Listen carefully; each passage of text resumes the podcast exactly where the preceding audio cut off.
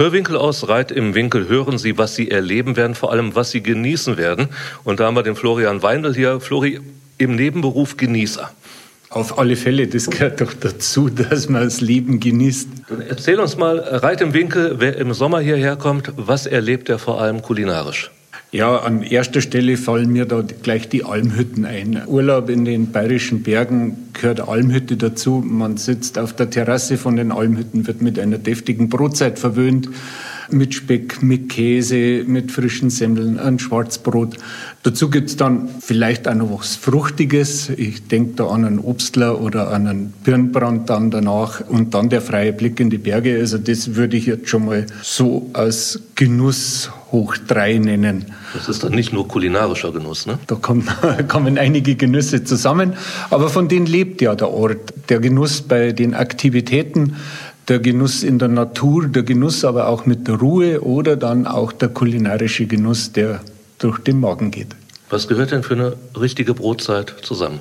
Auf alle Fälle ein Käse oder mehrere Sorten Käse, Bergkäse, vielleicht einmal ein Elternkäse. Je älter der Käse und je länger er gelagert ist, desto würziger wird er.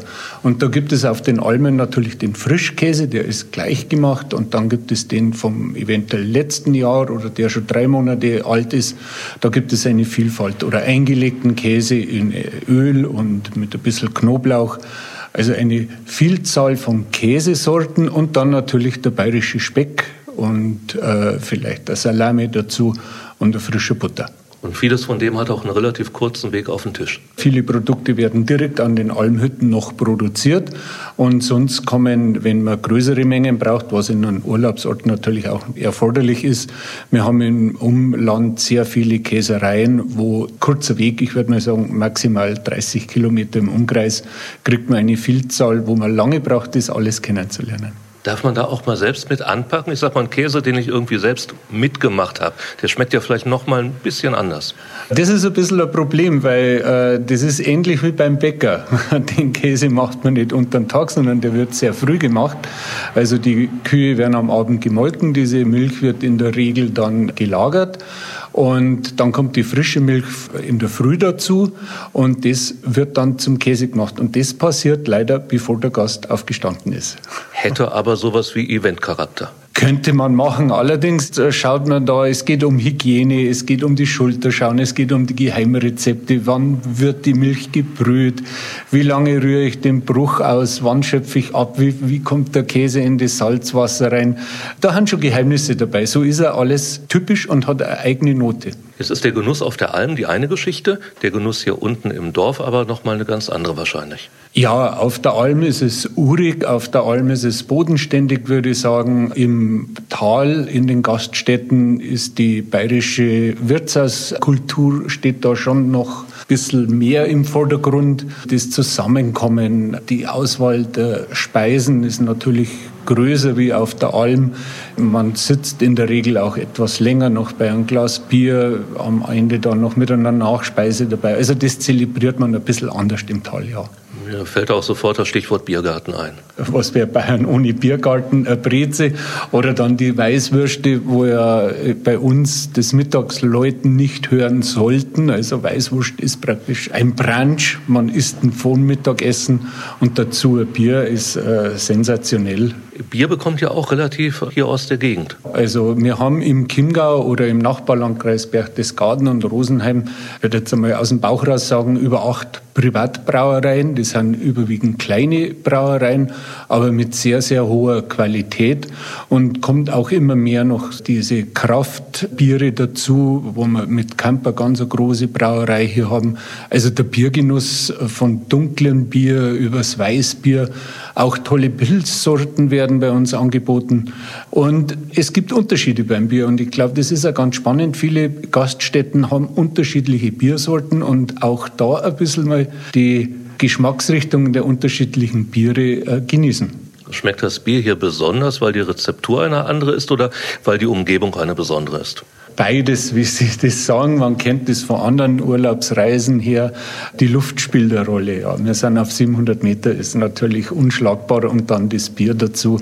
Ja, es macht, glaube ich, die ganze Urlaubsstimmung, die Atmosphäre dazu und dann natürlich auch die Leidenschaft der Bierbrauer, die bei uns natürlich auch ein bisschen in Konkurrenz stehen und jeder möchte da natürlich sein Bestes geben und wir als Kunden können es genießen. So ein Sommerabend hier im Dorf, ist das noch bayerisch, noch alpenländisch oder schon südländisch? Wir sind ja im südlichsten Teil von Deutschland, also an der Grenze zu Österreich. Und da würde ich sagen, da kommt das Südländische oder wir würden sagen, die bayerische Gemütlichkeit äh, schon zutage. Also eher südländisch, auch die Sommer sind sehr warm, würde ich mal sagen. Natürlich haben wir ab und zu mal einen Regentag dabei, das ist ganz klar. Wir können uns nicht mit dem Gardasee vergleichen, das ist klar, diese Beständigkeit ist hier nicht. Aber nichts schöner wie an einer lauen Sommernacht auf dem Biergarten zu sitzen und das zu genießen, die Speisen. Oder mir fällt da auch noch ein, wir haben ja die Almgebiete wie die Winkelmoosalm Alm, die liegt ja auf 1200 Meter. Da haben wir auch den ersten Sternenpark. Und jetzt, da stelle ich mir das so richtig schön vor, weil ich es selber gerne mache. Äh, in der Gaststätte sitzen, ein Gläschen Wein, ein Gläschen Bier, was einem gerade kommt, und dann beobachtet man die Dämmerung, der Tag neigt sich, die Dämmerung zieht auf. Ich sehe dann die blaue Stunde, wo alles in so ein tolles Licht gehüllt wird. Und dann kommt der Sternenhimmel und ich sitze noch da mit der Jacke. Natürlich wird es kalt auf 1200 Meter, aber dann noch eine schöne Nachspeise, einen klaren hinterher und man schaut in die Sterne. Das hat was. Und die Sterne werden auch gleich ein paar mehr, oder? das kommt dann auf die Schnaps drauf an. Aber das klingt auch richtig so für Romantiker. Ja, Genuss hat auch was mit der Romantik in meinen Augen zu tun. Und ja, die Kombination hier in den Bergen, man kann in die Berge immer reinschauen. Ich erinnere mich auch an das Lied von den blauen Bergen kommen wir. Und genauso ist es, wenn ich auf der Alm äh, oder hier in die Berge schaue, auch in, im Tal, äh, ins Kaisergebirge. Und die verfärben sich dann da kann man den Blick nicht loslassen. Also ab und zu ist es dann so, äh, esse ich jetzt oder schaue ich erst? Die Musik spielt ja auch eine Rolle? Ja, Kultur ist bei uns sehr stark verwurzelt. Wir haben eine sehr starke Musikschule. Von daher kommen auch viele Musiker, die das dann ein Leben lang machen, die in der Musikkapelle spielen, aber auch in modernen Bands, also die bayerische Musik modern gestalten oder direkt im Rock-Pop-Geschäft sind. Liedermacher haben wir hier, wir haben Alleinunterhalter, die äh, die ganzen Rockklassiker singen und haben ein festes Veranstaltungsprogramm. Ich würde jetzt eigentlich salopp sagen, es ist fast jeden Tag was los. Eine ganze Besonderheit haben wir auch in Reitenwinkel, das ist auf der Hindenburghütte. Der Wirt ist, würde ich mal sagen, leidenschaftlicher Musikant selber und hat auch Drähte zu vielen, vielen anderen Bands und da findet jeden Sonn- und Feiertag ein Allenfest mit Live-Musik statt. Das klingt, als bräuchte der Sommer kaum zu enden irgendwann. Tut er aber irgendwann doch mal. Wenn es dann so in den Herbst halt rübergeht, wie macht sich dieser Umschwung dann bemerkbar? Den merkt man an den Bergen äh, zuerst. Da wird es natürlich kühler. Man merkt, wenn man in einen Schattenbereich von Wanderwegen kommt, dass es frisch wird. Und dann freut man sich umso mehr, wenn man wieder in den Sonnenbereich kommt. Die Natur wird stiller. Die Ruhe und Erholung, die wir hier auch als Werbeslogan haben, die spürt man dann. Also die Natur legt sich zur Ruhe. Habt ihr das Gefühl, ihr zieht den Sommer so lange hinaus wie irgendwie möglich oder nimmt man den Herbst dann einfach so an? Der Herbst ist die stärkste Zeit eigentlich bei uns, auch die beste Wanderzeit. Und natürlich kulinarisch, wenn ihr jetzt am Herbst denkt, ich sehe mir da vor Augen den Waldboden, wenn dann die Pilze kommen, Steinpilz, Real, sagen wir, Sie kennen das als äh, Pfifferlinge und dann ein Semmelknödel dazu. Also das ist Herbst, dann kommt die Wildzeit dazu, typische Herbstzeit und Wandern. Und der Herbst zieht sich bei uns bis äh, Ende Oktober und wir sprechen dann von geschenkten Tagen. Das sind die Tage, die oft über Wochen hinweg stabile Schönwetterlagen bringen. Und da ist ein Tag schöner wie der andere. Und die Fernsicht unendlich. Und kulinarisch darf der Kürbis eigentlich nicht fehlen. Also nicht nur als Deko. Klar, Kürbissuppe, Kürbisgerichte sind auf den Karten da, gehört zu Wildgerichte, zur Vorspeise, ein Hochgenuss. Gibt es so ein eigenes Lieblingsgericht? Ja, für mich sind das die Käsespatzen oder Kassspatzen, wie wir sagen. Und da gibt es ja auch, jeder Wirt ist ja in meinen Augen schon ein kleiner Künstler, weil er interpretiert ja die äh, traditionellen Speisen von Reit Winkel auch auf seine Art. Und alles schmeckt anders. Und bei den Käsespätzle kann man ja natürlich variieren, schon mal wie die Spätzle werden, weil die werden von Hand gemacht. Der eine macht es fester, der andere macht es lockerer. Dann habe ich wieder die Auswahl, nehme ich an jungen Käse, nehme ich an alten Käse her. Also jeder Wirt hat da seine eigene Rezeptur und von daher schon eine unglaubliche Vielfältigkeit schon bei einem Gericht. Will heißen, ich kann jeden Tag woanders essen gehen, das gleiche Gericht bestellen, bekomme aber nie dasselbe. Und das bei allen bayerischen Gerichten. Und da gibt es ja viele. Von jeher ist eigentlich die bayerische Küche sehr stark vegetarisch durchzogen. Traditionell war ja schon immer der Freitag der Mehlspeisentag. Von daher der Kaiserschmarrn. Da möchte ich eigentlich nur ein bisschen ausholen beim Kaiserschmarrn. Wir sind ja hier im Dreiländereck. Salzburg, Tirol und Bayern. Und durch diese Kombination machen wir hier doch den feinsten Kaiserschmarrn in der Gegend, weil wir das alles sehr schön kombinieren. Oder es gibt dann den Pfannkuchen oder Palatschinken, wie man sagt, den, äh, ist auch eine typische Mehlspeise. Rohrnudeln, Dampfnudeln. Die Dampfnudel kennt man eher als Germknödel, auch traditionelle vegetarische Gerichte.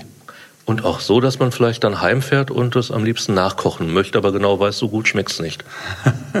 Doch, man kann das schon, äh, man bringt seine eigene Note einfach mit rein und ich glaube, das sollte man schon versuchen nachzukochen. Die Rezepte wird natürlich kein Wirt verraten und in den Schaukasten hängen, weil das ist Betriebsgeheimnis, aber man kann ja im Internet forschen und dann kriegt man schon tolle Rezepte und wenn man dann noch ein bisschen dran denkt, Mensch, wie war das beim Oberwirt oder beim Unterwirt, der war doch ein bisschen rescher oder krosser, wie bringe ich das denn selber hin, mache ein bisschen mehr Zucker rein, ein bisschen mehr karamellisieren da kann man sehr schön spielen. Gibt es da so ein Angebot Kochen wie in Reit im Winkel?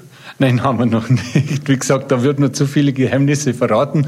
Gehen Sie lieber in die Gaststätten und genießen es da. Dann eben auch, wenn die Tage kürzer werden, denke ich mal, sind auch die Gaststätten ja so, ein Wärmepunkt eigentlich, auch dann Wärmepol.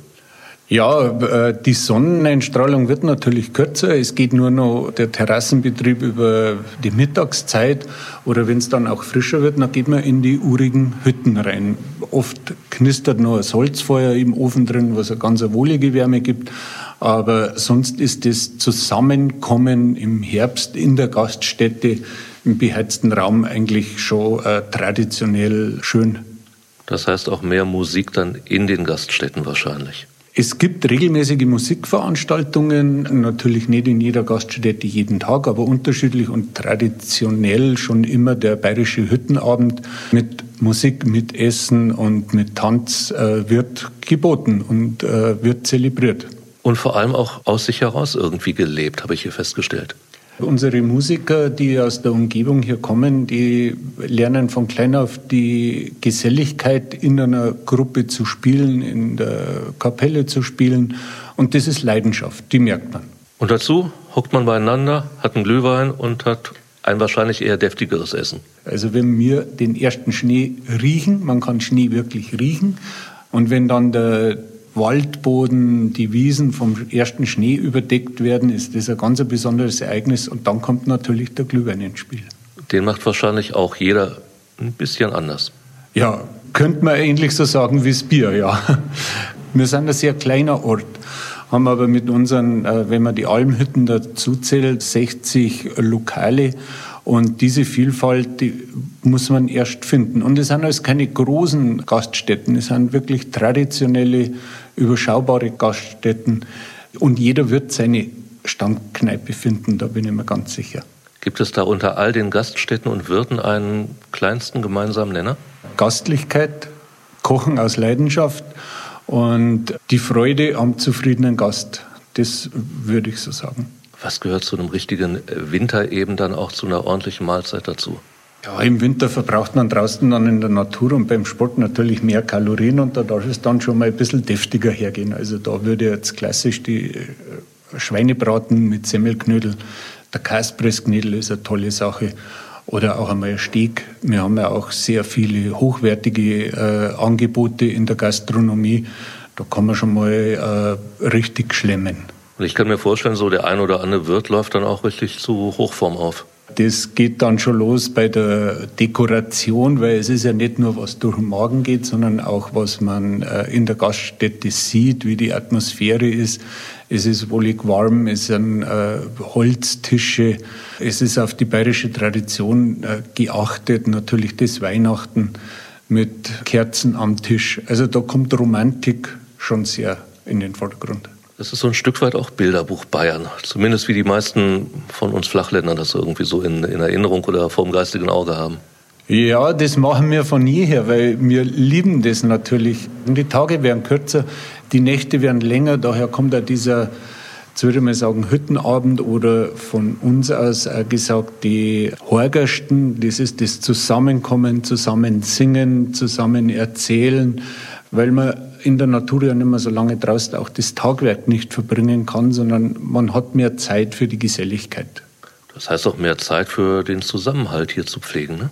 Ja, auf alle Fälle. Von daher ist es nicht jetzt, dass man das äh, zelebriert in den Gaststätten nur für den Tourismus und für den Gast, sondern das ist schon äh, sehr starkes Eigeninteresse dahinter. Aber hochinteressant, wie man den Gast halt da auch mit einbindet. Ich glaube, das ist eine Besonderheit von Reitenwinkel. Nicht nur in den Gaststätten ist diese Vielfalt auf viele einzelne Gaststätten verteilt, sondern auch bei den Unterkünften. Und so hat jeder seinen Stammgast in der Unterkunft und auch jeder Wirt hat seinen Stammgast und da entstehen sicher Freundschaften auf lange Sicht hin. Wir haben Gäste, die schon über 100 Mal in Reitenwinkel waren und die immer ihre feste Gaststätte haben oder ihren festen Unterkunft. Also es ist eine freundschaftliche, herzliche Atmosphäre, die wir hier pflegen können und dürfen. Leute, die so oft kommen, warum kommen die so oft? Weil sie es dann schon immer gemacht haben oder finden die immer wieder noch was Neues bei euch? Man kann immer was Neues finden. Ich bin jetzt wirklich auch gebürtiger Reitemünkler und kenne mich in der Gegend eigentlich sehr gut aus. Aber auch ich finde immer wieder neue Blickwinkel für die Natur, neue Wege, neue Gerichte. Es ist ein immer ständiges Entdecken. Verrat uns doch mal eben die neueste Entdeckung. Meine neueste Entdeckung in diesem Jahr war natürlich ein Skitouren gehen. Äh, das war im Winter traumhaft. Wir hatten äh, viel Schnee, viel Pulverschnee und da bin ich außerordentlich viel Skitouren gegangen. Und wer dann viel Kalorien verbraucht, da landen wir dann eben wieder irgendwann zu Tisch. Ganz klar zu Tisch und zu Glas. Wie lange dauert der Winter bei euch? Sicherlich auch länger als anderswo. Ja, definitiv. Wir sind ja bekannt eigentlich als schneesicherster Ort in Deutschland. Äh, das liegt an einem Wetterphänomen. Es bildet sich zwischen den Bergen hier ein Kältesee, der es früher schneien lässt als sonst wo. Zudem haben wir dann noch die Höhengebiete Winkelmoosalm und Hemmersuppenalm, die ja auf ca. 1200 Meter liegen und bis die Gipfel herauf auf 1800 Meter. Und da sind wir also wirklich sehr, sehr schneesicher. Ich würde das fast sagen wie andere Gebiete, die über 2000 Meter liegen. Das heißt auch, man hat einen gewissen Übergang, wenn es dann Richtung Frühjahr geht. Also der Winter dauert bei uns, würde jetzt dann äh, touristisch gesehen von Anfang Dezember bis Ostern. Wenn Ostern Mitte April ist, bis dahin geht dann die Wintersaison und dann in den späten März und in den frühen April kann man Zeitsprünge machen. Die finde ich sehr spannend. Im Tal herunten auf 700 Meter wären ja die ersten Wiesen dann schon upper, sagen wir, also schneefrei. Die Krokusse sprießen durch, die Frühblüher wie Schneerose oder Schneeglöckchen kommen raus. Aber wenn man dann zu Winkelmoos hoch mit der Bahn fährt, dann fährt man vom Frühling in den Winter und genießt dann an den Terrassen, da ist ja auch äh, Mittag schon richtig die Sonne kräftig. Und da hat man dann ein richtiges Klischeebild von Bayern, weiß-blauer Himmel, der weiße Schnee und dann habe ich ein Weißbier noch auf dem Tisch, was will ich mehr? Und zurück geht's wieder in den Frühling. Und dort im Frühling wird es dann kulinarisch auch wieder ein bisschen luftiger, leichter wahrscheinlich. Man hat wieder länger Zeit am Tag, es wird entspannter, es wird leichter, auch die Küche wird dann frischer, die ersten Salate kommen ja raus. Die Küche wird spannender in meine Augen im Sommer dann. Interessieren sich eigentlich die Gäste auch mehr dafür, wo meinetwegen die Zutaten herkommen? Das wird immer wichtiger, ja. Reit den Winkel äh, versucht ja schon seit längerem einfach auch einen naturverträglichen Urlaub anzubieten. Die Regionalität, kurze Wege, kurze Transportwege spielen immer mehr eine Rolle.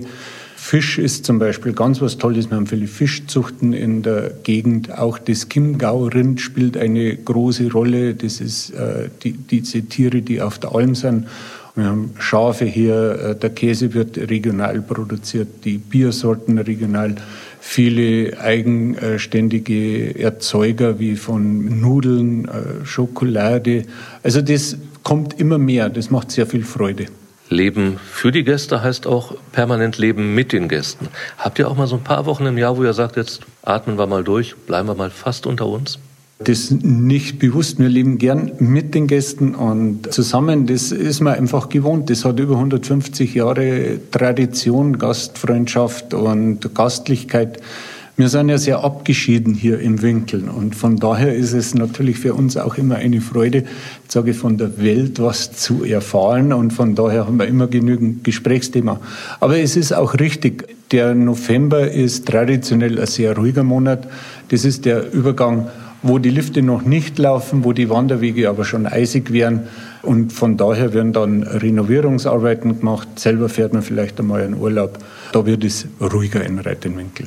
Jetzt hast du uns so einen großen Überblick gegeben über das Jahr in Reit im Winkel. Aber eine Frage ist für mich immer noch offen. Wann komme ich denn am besten hierher?